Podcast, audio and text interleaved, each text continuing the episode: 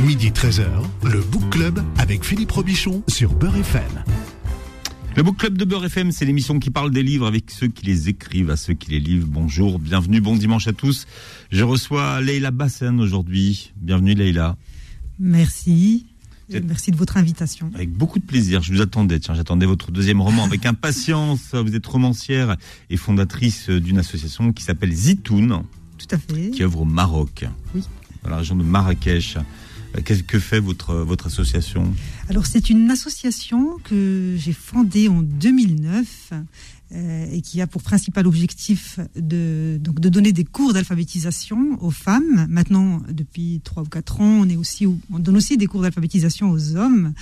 Et nos activités se sont étendues à, à, d'autres domaines comme l'aide à la scolarisation des enfants, euh, euh, l'ouverture sur l'art, la culture, euh, principalement au profit des, des, jeunes. Vous publiez votre deuxième roman qui s'appelle La théorie des aubergines aux, aux éditions Albin Michel. La théorie des aubergines, c'est un monde, un mode de division du travail. Bah écoutez, moi j'ai peur de tout dévoiler. Ou pas, non, vous n'avez pas tout dévoilé, mais euh, euh, ou pas. Euh, bah écoutez, euh, ce sont, c'est un, ensemble de principes, disons, euh, qui, qui, forment une ligne de conduite donc du chef Achour, qui est chargé dans une cuisine d'insertion d'enseigner donc le métier de, de cuisinier. C'est quoi C'est l'entraide C'est si on devait définir J'aurais trop peur de, de, tout dévoiler donc au, au, lecteur, mais en vérité, donc la théorie des aubergines, c'est aussi un, un, jeu qui se fait en trompe-l'œil. C'est un jeu de trompe-l'œil, au fait. Euh, que je fais avec le, le, lecteur et je m'amuse avec ce jeu-là tout au long du roman, euh, puisqu'il se passe, il se passe dans, une, dans, dans cette cuisine plus qu'il n'y paraît. Mmh. Et les gens euh, ne sont pas forcément ceux qu'on pense qu'ils sont. Parfaitement. Par exemple, le chef Achour. C'est ça. Bien. C'est l'histoire de Radija Ben Abdeli Lali Lakbir. Il hein, faut se ça. lancer pour le, pour le prononcer. Elle est devenue Dijaben pour, mm. pour travailler dans une agence de, de publicité. Euh, Qu'est-ce qui s'est passé euh... En fait, son nom a été raccourci pour, pour mieux l'intégrer dans une identité euh, purement française. Euh, et, et, puis, euh, au-delà de ça, au fait, comme elle travaille comme rédactrice dans une agence de communication, elle tient un poste de rédactrice à l'ancienne. Euh, les mots, pour elle, c'est quelque chose de très important. Et petit à petit, elle se rend compte qu'avec la mutation technologique, hein, l'apparition des réseaux sociaux, eh bien, il, il, il, arrive au fait qu'il y ait une, une, une, perte aussi de, de, au niveau des mots, donc ce qu'elle appelle une paupérisation langagière. Et, et, donc elle en fait les frais aussi. Hein. Oui, donc Radija, elle est devenue euh, Dija. Tout à fait. En gros, euh, quel rapport elle entretient avec ses origines? On a l'impression qu'elle n'est pas très à l'aise avec ça. Euh, c'est pas vraiment qu'elle elle, elle est. Euh, elle a subi au fait des ce qu'elle appelle des égratignures, des, des blessures, des elle a des failles, elle porte en elle les failles d'une intégration finalement qui, qui s'est opérée d'une façon pas très confortable pour elle.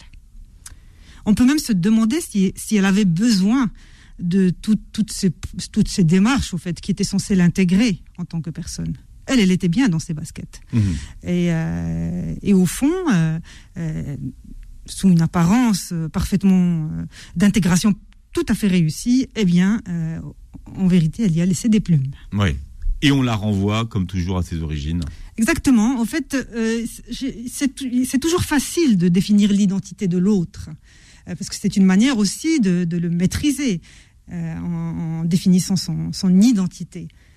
Mais quand il s'agit de notre propre identité, on est tous face à la difficulté de la définir tant elle nous dépasse. Et c'est ce qui se passe avec euh, non seulement Dija, mais avec tous les autres personnages. C'est-à-dire ce sont les autres qui leur renvoient une, image d'eux-mêmes qui est très réductrice. Et, ils sont bien au-delà de, de ce qui paraît de leur personne. Alors Dija a, a, vient d'avoir 40 ans. Hein. Oui. Je pensais que c'était un peu Bridget Jones, et puis non, elle a une famille. Elle a une famille. Elle a un mari et des enfants. Exactement. Elle a ouais, au départ, je me suis dit, on est parti pour le pour une Bridget Jones.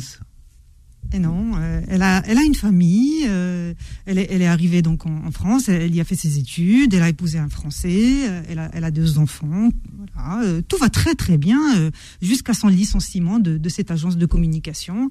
Et là, eh ben, puisqu'elle fait face à une période de chômage, ce qui n'est facile pour personne bien entendu, eh bien, elle se pose, elle commence à se poser des questions.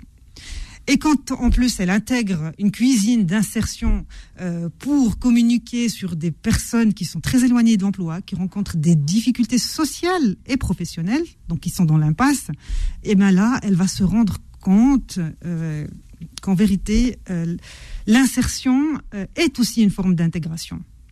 Peut-être que ces personnes-là n'ont pas eu à, affronter le regard des autres en arrivant d'un autre pays, n'ont pas eu à, subir euh, euh, certaines remarques. Néanmoins, comme ils ne correspondent pas aux standards et comme ils subissent ce qu'on appelle le mépris de classe, eh bien, euh, il va, ça va beaucoup la rapprocher de, cette communauté d'individus cabossés. Mhm.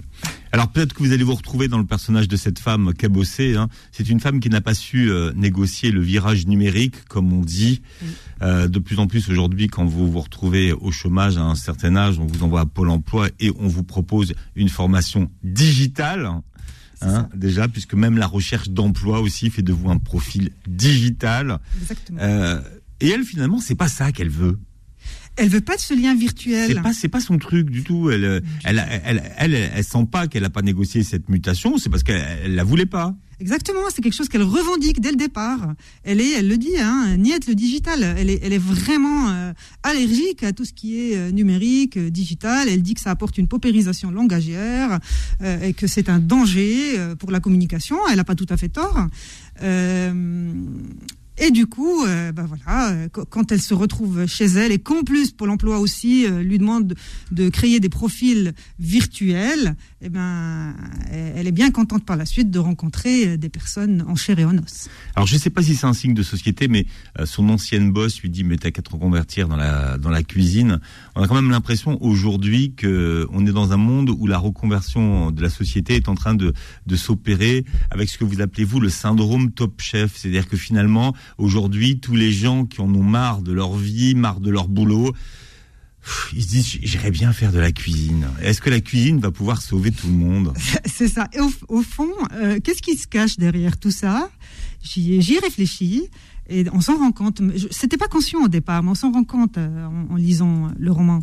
C'est qu'en fait, ces personnes qui, veulent se convertir dans la cuisine ou autre, ou dans la pâtisserie, Exactement. Ou, dans les métiers de bouche. Hein. Dans les métiers de bouche. Le fond du problème, c'est qu'ils sont à la recherche d'un sens.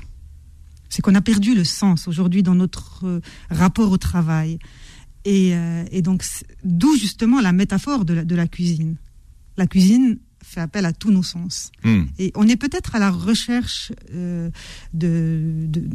on, est, on est des êtres de lien, on est des êtres sociaux, on a besoin de donner du sens à nos actions. Et, euh, malheureusement, bah, quand on y regarde de près, l'entreprise génère aussi beaucoup de souffrance par manque de sens. Ouais. Ça peut-être nous arrivera à tous, ou peut-être que ça nous est déjà arrivé. Hein. C'est quand même quelqu'un qui se découvre à 40 ans has Oui. Enfin, à qui on renvoie cette image qu'elle est has Sa famille. Oui.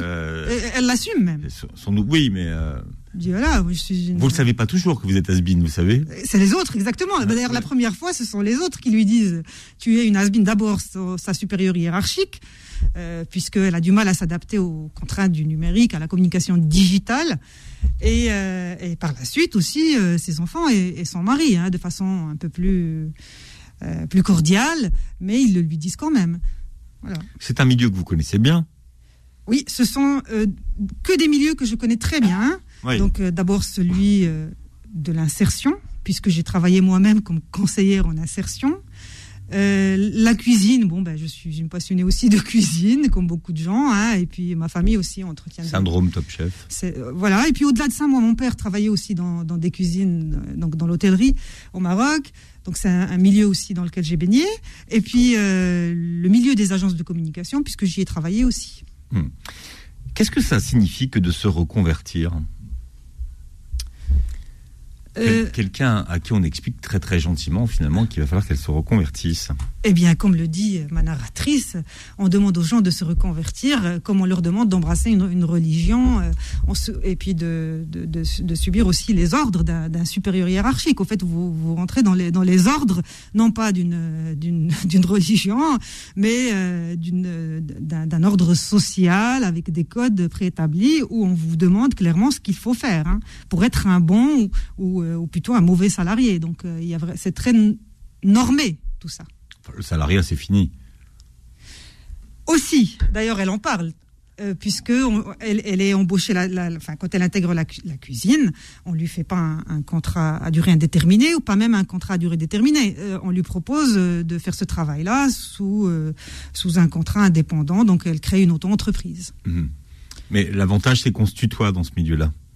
Et oui. C'est un peu le monde d'aujourd'hui. On est entre le monde euh, du, travail d'aujourd'hui et le monde du travail de demain. C'est assez cynique finalement. Euh, ça correspond à une réalité, hein, vous savez. Euh, c'est pas, ce ne sont pas des secrets. C'est-à-dire que l'auto-entreprise se développe, on demande de plus en plus euh, aux, enfin, aux, salariés d'avoir euh, un statut indépendant, voilà, trouver une manière de ne pas euh, sceller un rapport durable avec, avec l'entreprise. Hein. Les contrats à durée indéterminée, tout le monde le sait, hein, sont une denrée, de plus en plus rare. Donc c'est une mutation du, du marché du travail à laquelle il faut être très attentif. Et il faut être conscient de tout ça. Il faut verbaliser, justement. Elle a, raison de le dire, ma narratrice. Il se passe des choses. Attentif et préparé, finalement. Oui, oui, oui, euh, préparé ou alors faire, euh, faire les choix qui s'imposent hein, en fonction aussi de ses aspirations personnelles. Hmm. Voilà. Finalement, c'est pas une question d'âge, hein, puisque sa mère, qui est quand même euh, bien plus âgée qu'elle, est une geek, elle. Ah oui, elle, elle s'est très très bien adaptée au, numérique. Elle est sur tous les réseaux sociaux, elle sait y faire c'est pas interdit d'ailleurs. personnellement, je porte aucun jugement sur sur ça. C'est-à-dire qu'elle est beaucoup plus à l'aise avec euh, tous ces outils euh, qu'elle sait d'ailleurs utiliser à bon escient. Hmm. Mais c'est pas une question d'âge, d'ailleurs que c'est peut-être une question de fibre, une question d'intérêt? C'est une question d'intérêt. C'est euh, aussi, ça dépend aussi peut-être de notre rapport aux mots, au langage. Déjà, elle, euh, bah, d'ailleurs, on, le sent, hein, au début, elle le dit, elle avait euh, des aspirations purement littéraires. Elle, oui, euh, elle se voyait écrivaine. Exactement, elle voulait faire dans la littérature la grande, et la voilà, comme elle dit, à écrivasser des, des, des, des brochures touristiques et des éditos d'hommes politiques. C'est ça. On n'est pas toujours l'écrivain qu'on voudrait être. La théorie des aubergines chez Albin Michel, c'est votre deuxième roman euh, qui vient de sortir et on est là pour en parler jusqu'à 13h. Le Book Club revient dans un instant. Midi 13h, le Book Club avec Philippe Robichon sur Beurre FM.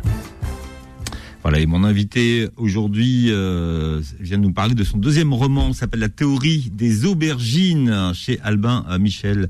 Je reçois Leila Bassan jusqu'à 13h. Euh, Alors, il y a beaucoup de recettes dans votre dans votre livre. C'est le mois du, Ramadan. Vous, par exemple, quelles sont les, les recettes que vous convoquez, Leila, pour le mois de Ramadan? Eh bien, elles sont présentes dans ce livre-là. Je pense en particulier au briouat. Euh, qui donc c'est une spécialité marocaine qu'on fait donc à base de feuilles de donc au Maroc ce sont les feuilles de pastilla et ailleurs on fait avec des feuilles de briques qu'on hmm. trouve également en France. Euh, et le plus compliqué c'est les pliages, c'est le pliage au fait. Ce sont des samosas, non? Euh, bah justement, bah, vous réagissez comme le personnage non, non, de Véronique. Je rigole, je taquine.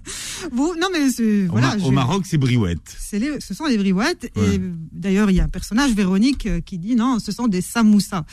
Donc euh, tout dépend en fait. de la région d'où on vient. C'est ça. Mais c'est un peu la même chose finalement. Il y a quelques similitudes, on peut pas le nier mais c'est pas tout à fait la même chose puisque euh, voilà euh, peut-être que le, pliage est identique hein, néanmoins la farce euh, change. Et aussi la feuille de brique n'est pas une feuille faite à base de, riz voilà. Bien, est-ce que vous convoquez pendant le mois du Ramadan, par exemple, le tagine de, de poulet citron frites? Et euh, oui, on sait très très bien que le mois de Ramadan, euh, pour euh, tous ceux qui sont issus voilà du, Maghreb, c'est un mois où on cuisine beaucoup, donc hmm. les tagines ont, leur place sur sur les tables. Mais vous, par exemple, ce fameux tagine poulet citron frites, est-ce que c'est un, un, un, C'est quelque chose que j'adore personnellement, et d'ailleurs la recette m'a été transmise donc par de, de, ma mère. Euh, qui elle-même la tient de, de, sa, de sa maman. Donc, Alors on partage pour tout le monde. C'est quoi le secret? C'est, du citron confit, hein? C'est du citron confit qu'on trouve un peu partout, hein, y compris en France, en grande surface. Euh, et donc vous, faites une, vous marinez d'abord votre votre poulet, euh, vous préparez une sauce à base d'oignons, à base d'ail aussi, et puis et il y a du citron confit également. Mmh. vous n'allez pas vous en sortir comme ça. Hein. C'est quoi le secret de, de ce tagine? Je, dirais que c'est le dosage aussi des épices. Hein. Euh, moi, personnellement, c'est le safran, mhm. qui, est l'épice, euh, une, épice que j'aime beaucoup et que j'utilise pour ce tagine-là en particulier. Mhm. Autre tagine, hein, le tagine boulette de viande épicée, par exemple. Oui, bah, c'est un tagine, effectivement, parce que dans, mon, dans, mon, roman, Dija est en train de manger à un moment donné donc un tagine de boulette de viande, ce qu'on appelle au Maroc la kefta. Euh, et, donc quand arrive Catherine, sa supérieure hiérarchique, et donc elle la surprend euh, en train de manger euh, avec ses trois doigts, et, hmm. puis donc ce qui ce qui provoque une réaction assez bizarre de la part de Catherine, puisque ça se fait pas. Ça se dit voilà, ça se fait pas. dans la salle de repos de manger avec les doigts. Mais c'est tout un art, dites-vous, de manger avec les doigts. Oui, oui, oui, il y a des règles. Il y a, d'ailleurs un passage dédié à, à cet art-là de manger avec ses doigts euh, à la marocaine. Et ça ne se fait pas sans règles, sans un apprentissage, de la même manière que euh, des Chinois, par exemple, peuvent manger en utilisant des baguettes. Eh bien, c'est un art. Il hmm. faut aussi. C'est quoi le principe alors de manger avec les doigts? Apprenez-moi à manger avec les doigts. Bah écoutez, je vous invite à, lire le, passage. Je, l'ai lu, mais c'est pour vous l'expliquer à tout le monde. Je peux vous, vous en faire la démonstration euh, à l'occasion. Mais, c'est ce que j'aimerais. Voilà, c'est qu'au fait, vous ne pouvez pas utiliser vos cinq doigts déjà. Euh, ça se fait avec la main droite en général, à moins que vous soyez gauche. Oui, la main droite, oui. Euh, voilà. Et, et c'est trois doigts. Et ce sont les trois doigts. Il y en a les trois premiers en fait. Les trois premiers, donc. À partir du pouce. À partir du pouce, voilà le pouce, l'index et le majeur. Et, euh, euh, au fait, ça se fait pas sans règle non plus, c'est-à-dire que euh, deux doigts sont censés tenir le bout de pain, le troisième va être va servir un peu d'accoudoir à la manœuvre. Donc c'est tout un art. Hmm. Votre héroïne aime cuisiner le poivron, vous aussi? Oui, elle aime cuisiner le poivron parce que elle, j'ai beaucoup aimé décrire ce, ma pratique du poivron à travers mon, personnage, et ça, ça, prend carrément une page, il me semble. C'est votre pratique à vous du, du poivron. Du poivron, oui, parce que j'aime bien, euh, au fait, quand vous mettez la lame du couteau dans le poivron, il y a, y a, un son qui se, qui se dégage. Vous aimez le bruit. Voilà, il y a un son comme ça, euh, très, très agréable. Et après, il faut le gratter. Après, il faut voilà, il faut le gratter, il faut l'évider et puis euh, et puis le cuisiner. Et c'est aussi le rapport au, à la transformation d'un fruit ou d'un légume qui, qui, est aussi important, hein, euh, en particulier pour un poivron. Vous savez, cette peau comme ça, fripée, euh, c'est. Et vous en faites quoi Qu'est-ce que vous en faites de, de, poivron? Vous faites griller Vous faites vous le cuisinez comment? On peut en faire une salade marocaine par exemple avec de, l'oignon et puis de la tomate. Et puis c'est tout simple à faire. Hein. Vous grillez votre poivron euh, et puis par la suite donc vous, vous enlevez, vous savez, cette peau très fine qui, qui est un peu amère. Hmm. Et après, donc, euh, vous, vous, le, vous en faites euh, des. Euh, vous le découpez en, dés et puis vous mélangez ça avec des dés de tomates et d'oignons et vous arrosez, vous arrosez avec un peu de vinaigre, un peu d'huile d'olive, un peu de sel et de poivre et puis et l'affaire est réglée. Et c'est très très bon. D'ailleurs, quand je fais ça, tous mes amis adorent la salade marocaine. Bon, on va la tester, puisque c'est le mois du ramadan, donc il y a beaucoup d'expérimentation culinaire pendant le mhm. mois du, ramadan. Et même au-delà du mois de ramadan, hein, euh, c'est pas une euh, obligation que ça se passe pendant, pendant ce mois-ci. Hein, euh, voilà. Non, mais c'est parce que c'est le mois du ramadan. Et je fais beaucoup d'émissions de cuisine. C'est pour ça que je suis très sensibilisé à la cuisine en, ce moment. Et, justement, parce que vous dites que vous vous expliquez l'importance que ça a de respecter les, coutumes et l'art culinaire des autres, en fait. Exactement, tout à fait. Dans ce domaine-là, il n'y a pas d'obligation, et heureusement, et, euh, et il n'y a pas non plus de choses à rejeter. Hmm. Dans les cultures des autres, en fait, dans la culture culinaire des, dans autres. La culture c'est pour ça que j'ai choisi. Cette... D'ailleurs, la cuisine, c'est une métaphore dans, dans, ce roman, parce que euh, pour, moi, c'était, c'est, important. C'est, la métaphore la plus appropriée euh, au thème de l'acceptation de, de la différence. Euh, parce que voilà, quand vous cuisinez, eh bien vous, vous, acceptez tout ce qui tout ce qui tout ce qui arrive, tout ce qui est à votre goût. on n'est pas là pour exclure, on est plus là pour rassembler quand on cuisine. Alors il faut l'expliquer, c'est que son ancien boss lui propose une mission qui consiste en un projet d'insertion ou de communication d'ailleurs, hein, parce que c'est un petit peu les deux ce projet. Et, donc elle, ça sera la communicante du projet avec euh, une idée euh, centrale, c'est la cuisine. C'est l'insertion par la cuisine. C'est l'insertion par la cuisine, tout à fait. Voilà. voilà. C'est qu'en fait, euh, pour, pour mieux expliquer les choses, c'est que quand elle est renvoyée de cette agence de communication, donc elle passe par une période de chômage, et après, donc le, le patron qui a racheté l'entreprise qu'il a virée, donc euh, il la contacte pour accompagner donc ce projet d'insertion, euh, puisqu'il estime qu'elle a le profil parfait, comme elle a connu les, joies du chômage, comme elle est d'origine euh, marocaine, il se dit elle va pouvoir parler en connaissance de cause, puisque elle a, elle a sans doute, et il se trompe pas d'ailleurs. Elle coche toutes les cases. Exactement, elle, hmm. elle, remplit toutes les toutes les conditions, et donc elle va pouvoir parler de ces gens-là en connaissance de cause. Oui, et je crois que de mémoire, il lui dit qu'elle est, elle est migrante. C'est ça. Il lui dit qu'elle est migrante, ce qui la surprend, ce qui la choque un peu. Et il lui explique que le migrant est celui euh, qui se déplace et qui s'établit euh, dans, un ailleurs dont il n'est pas issu, ce qui est donc son cas. Et, euh, là, elle le découvre. Hmm. Elle ne s'est jamais considérée comme une migrante. et donc, tout comme il suppose qu'elle est, il lui dit qu'elle est d'origine musulmane, elle savait pas que c'était une origine. Oui. D'ailleurs, la, musulmanie n'existe pas. Exactement. Et donc à partir de là, euh, bon, bah, elle, accepte contrainte et forcée hein, de travailler dans ce projet pour échapper aussi à la contrainte du digital à laquelle euh, voudrait euh, la, la, forcer Pôle Emploi. Et donc elle atterrit dans cette cuisine en sachant pertinemment euh, que ce n'est pas par philanthropie euh, que ce patron euh, crée cette activité-là, mais plutôt pour redorer son blason et se faire passer pour une entreprise qui a du cœur. On appelle ça le, greenwashing, enfin en tout cas pour les pour les entreprises qui sont le wellness washing. Le wellness washing. J'ai entendu ce mot récemment et c'est exactement ça. D'ailleurs, plus une, une, une société est inégalitaire et plus on utilise un langage confortable. Oui. La société est bienveillante. C'est ça. Comme ça. Bienveillante. C'est pour déculpabiliser. Et en même temps, c'est une injonction à la joie, au bien-être. Et donc, si vous n'y arrivez pas, vous avez un problème. Hmm. Vous en êtes responsable. Puisque cette société-là fait tout pour que vous soyez heureux.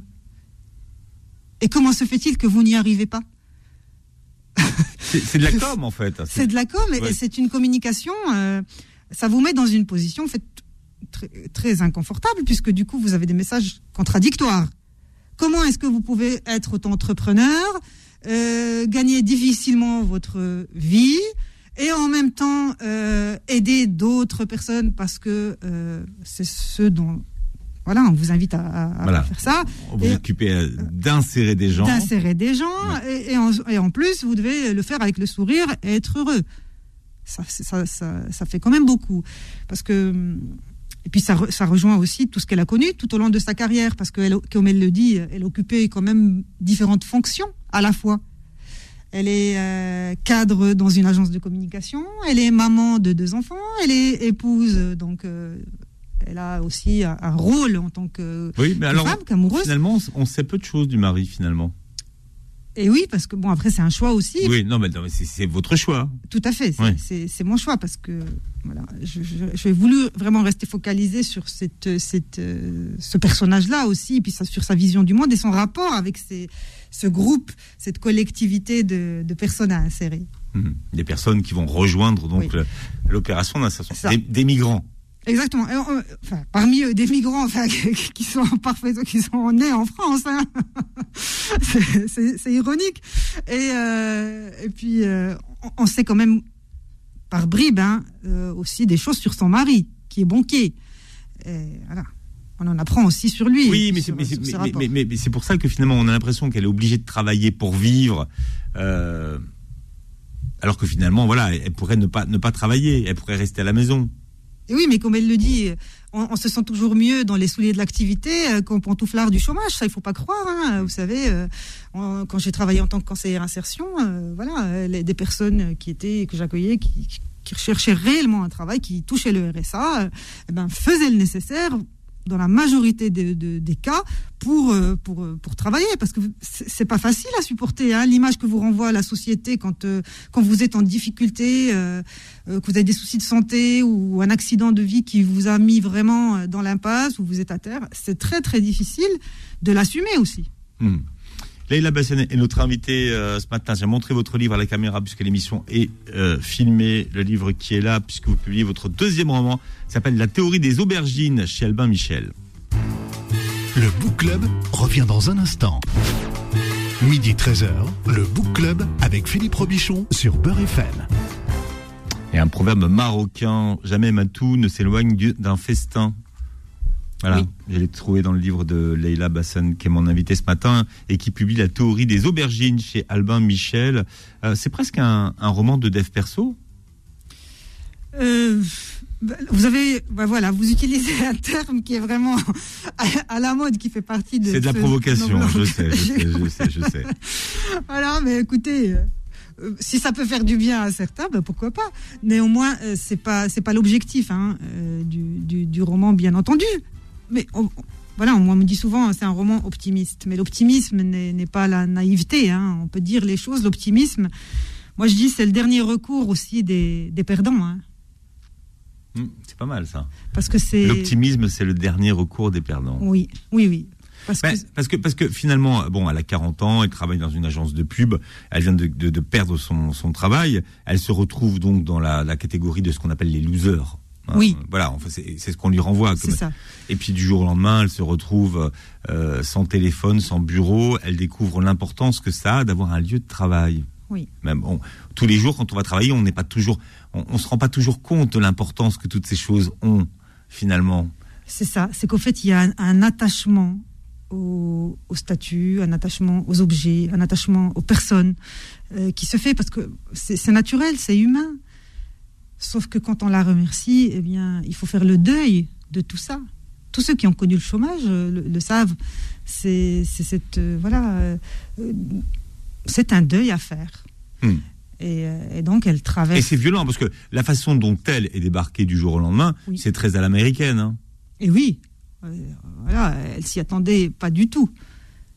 Et bien souvent, ben, je pense, hein, puisque j'ai travaillé dans ce domaine-là, je, sais que... Vous avez, des, euh, éléments de comparaison. Euh, exactement, oui, oui. Euh, voilà. La violence que, que, ça peut signifier d'être débarqué du jour au lendemain. C'est une violence, c'est un rejet. quand vous êtes investi dans une entreprise et que vous êtes remercié après plusieurs années, eh bien, ça ne peut être que violent. Hum. Quel regard est-ce que vous voulez porter sur le monde du travail dans votre livre? Euh, plus qu'un regard, au fait, je, restitue dans ce roman ce que j'ai pu observer, tout simplement. C'est-à-dire qu'il n'y a pas de jugement.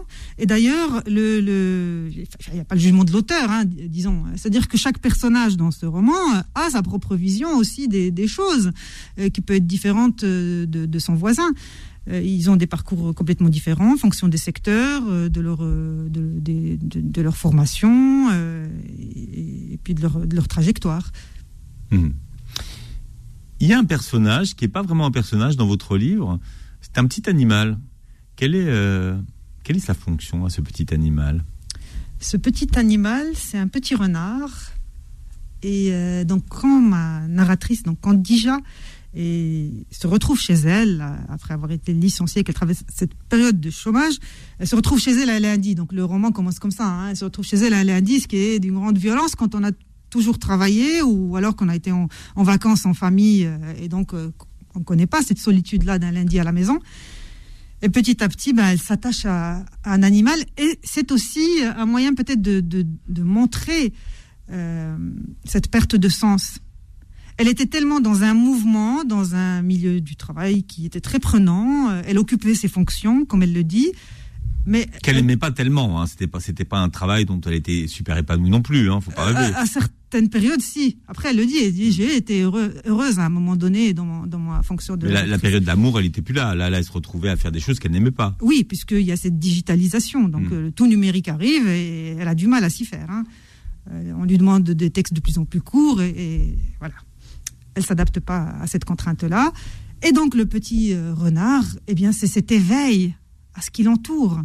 Elle, elle perçoit mieux son entourage. Il y a aussi un noyer elle fraternise presque avec ce, noyer qu'elle appelle frère sans gêne. Elle s'identifie dans ce, noyer et il y, a un lien.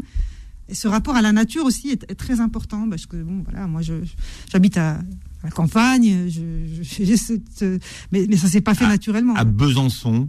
Exactement, j'habite près de Besançon, euh, très exactement, et euh, donc au milieu de la nature. Hein. et, c'est vrai qu'au départ, euh, moi j'arrivais d'une grande ville, donc j'ai découvert aussi ces joies-là de fraterniser avec un animal, avec un arbre. Mhm. Euh, quand on habite Besançon et qu'on on est un auteur, finalement, est-ce que c'est quelque chose qui freine votre carrière? Alors ah. que beaucoup de choses se, passent à Paris, finalement, dans l'édition. Bah, déjà, est-ce qu'on peut vraiment parler de carrière pour un écrivain? Enfin, je sais pas. Moi, pour un écrivain, bah, enfin, œuvre Qu'est-ce que vous préférez, vous, comme... Œuvre, oui, c'est un mot qui me, qui me convient. Euh, après, euh, l'écriture, c'est un travail... Le, travail d'un écrivain, c'est d'écrire. Et c'est un travail qui se fait dans la solitude. En, général. Donc peu importe où vous êtes, hein, vous pouvez. moi, je peux écrire dans, une grande ville, dans un studio, et je peux très bien écrire dans une grande maison à, la campagne. C'est peu importe où je, me trouve. J'écrivais quand j'étais au Maroc et j'écris aujourd'hui en France. Donc vous voyez, c'est pas ça n'a pas vraiment euh, de, lien avec le lieu où vous trouvez. C'est la taille des textes que vous écrivez qui a changé? Euh, C'est ça. Avant, j'écrivais des nouvelles quand j'étais au Maroc parce que j'étais euh, soit étudiante, soit, soit je travaillais. Voilà, j'avais des fonctions très. Et puis même après, au Maroc, en France d'ailleurs, hein, j'ai continué à écrire des nouvelles parce que ça m'a permis aussi de progresser dans mon écriture et ça m'a beaucoup apporté. Et c'est un genre aussi que j'affectionne. Euh, et donc, pour en revenir à votre question, euh, Paris-Besançon, c'est deux heures et demie de TGV. Donc, vous m'avez invité, ben, je suis là. Donc, c'est très, enfin, le confinement est presque plus compliqué que la distance aujourd'hui. C'est ça. Et la distanciation sociale. Tout à fait. Voilà. Qu'est-ce que Radija euh, inventerait comme slogan pour vendre votre livre? Vous savez?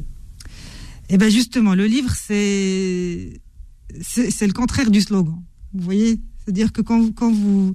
C'est, elle le dit euh, à, sa, à, sa, manière, hein, euh, puisque elle a, elle a décidé de rendre compte de cette expérience à travers des textes plus ou moins longs, plutôt que de se contenter euh, d'un tweet ou, ou d'un texte court dans, dans, les réseaux sociaux. Donc elle peut pas vraiment rédiger un slogan pour. Euh, en 160 caractères, on devrait y arriver, non? Bah, Justement, elle. C'est la taille d'un tweet à peu près. Elle, échappe. Je suis, je suis pas sur Twitter, donc. comme comme ma narratrice d'ailleurs. Voilà. Bon, moi je suis sur Facebook, mais euh, pas elle. Mais ça c'est l'ancêtre des réseaux sociaux presque. Donc pas de, pas de slogan. Elle aurait pas, elle aurait pas d'idée, euh, même de mots de référencement pour que le livre remonte bien dans les dans les pages de référencement. Eh ben justement, elle, euh, elle a, elle a eu beaucoup de mal avec les, les, systèmes de, de, référencement et euh, voilà. elle reste fidèle au fait à ses principes. Ah, on peut déroger, non? La question des principes est intéressante. Ça peut évoluer les principes, non? Bien sûr, d'ailleurs, elle nous en fait même la démonstration. Hein. Elle, le revendique quelque part. Mais, euh, mais sur ces aspects-là, elle reste quand même cohérente. Vous, vous venez d'être primé et vous venez de recevoir le prix du livre européen et méditerranéen, prix mhm. Paul Balta 2020. Euh, pour votre premier roman qui s'appelait le, ciel sous nos pas et pour lequel vous étiez venu. Euh, qu'est-ce que ça fait de recevoir un prix? Est-ce que vous êtes sensible à, à ce style d'honneur ou pas du tout? Pour vous répondre euh, en toute franchise, quand j'écris, je ne pense absolument pas euh, au prix, de la même manière que je ne suis jamais tout à fait sûre de la publication du texte que je suis en train de l'écrire. Je l'écris parce que c'est nécessaire pour moi. C'est un enjeu vital, c'est un enjeu d'équilibre, et donc je le fais. Hmm. C'est-à-dire que vous signez pas un contrat d'édition avant en disant tiens il faut que tu rendes ton texte. J'ai pas ce genre de contrainte avec euh, mon éditeur, et, d'ailleurs mon premier roman je l'ai envoyé par la poste. Et ça s'est fait comme ça. Donc, donc après, une fois que le roman est publié, publier, c'est rendre public. Le livre appartient aussi au lecteur. Et s'ils ont envie, s'ils estiment qu'il mérite d'être primé, qu'il a sa place sur une liste d'un prix, eh bien, ça me réjouit. Je, je peux, voilà, ça me fait plaisir. Hmm. Alors, l'insertion par l'activité économique, ça fonctionne ou pas? Ça, c'est l'expérience de, Madame Insertion que je demande. Ça fonctionne ou pas? Euh, alors moi dans, mon expérience personnelle j'étais tout simplement conseillère en insertion pas dans une cuisine hein, mais donc ça c'est de la fiction qui s'est ajoutée à ça. Parce que la mère pour l'emploi elle est pas très sympa dans votre bouquin hein, franchement. Et eh oui. Elle est un peu Madame Pâquerette euh, ouais, un peu tarte. Oui. Euh, voilà. Mais ça fonctionne ou pas alors? Bah, disons que l'insertion par l'activité économique fonctionne. Ça, euh, des sociologues, je pense, qui sont très spécialisés vraiment dans la, dans la question, vous diront que c'est une, une très bonne chose, et heureusement. Euh, c'est encore plus efficace que, que, de, que, de, que d'accompagner un demandeur d'emploi sans lui proposer euh, de, de, possibilités concrètes hmm. de, travail, bien entendu. Parce que là, en l'occurrence, vous lui donnez quand même un salaire, il a une activité, il vient tous les jours et euh, c'est censé le mener vers un emploi moins précaire, en tout cas, ou voilà. Hmm. à signer un CDI par exemple avec une entreprise. Bon, faut qu'on se prépare, les temps sont durs. Le, monde du travail de demain est dur. Alors, le roman est optimiste, comme on l'a dit tout à l'heure. C'est-à-dire que justement, il nous donne peut-être euh, à voir de nouvelles possibilités. Tout n'est pas noir, euh, heureusement. Donc se réinventer. Il faut se réinventer, exactement. Et, même le monde de l'entreprise se réinvente. Vous savez, euh, il y a des scopes, il y a des, nouvelles façons aussi de, de, faire une entreprise et de, de créer son activité et d'exprimer aussi sa vocation euh, et ses aspirations. Bon, on va se quitter avec une chanson de Gilbert Montagnier. C'est pas tous les jours qu'on écoute Gilbert Montagnier sur Beurre FM que vous ressortez dans votre livre, mhm. Les Sunlight et des Tropiques. Oui, c'est la chanson euphorisante de Véronique, voilà. qui est donc un personnage qui a fait un burn-out et qui, est, euh, qui rejoint donc cette cuisine. Donc l'euphorie, c'est pour tout le monde. Merci de nous avoir écoutés. Bon dimanche. Vous réécoutez l'émission en podcast et vous regardez la vidéo sur la chaîne YouTube de Beurre FM. Merci d'avoir été avec nous, Leïla. Merci à vous. Euh, et merci à toutes les personnes qui nous ont écoutés.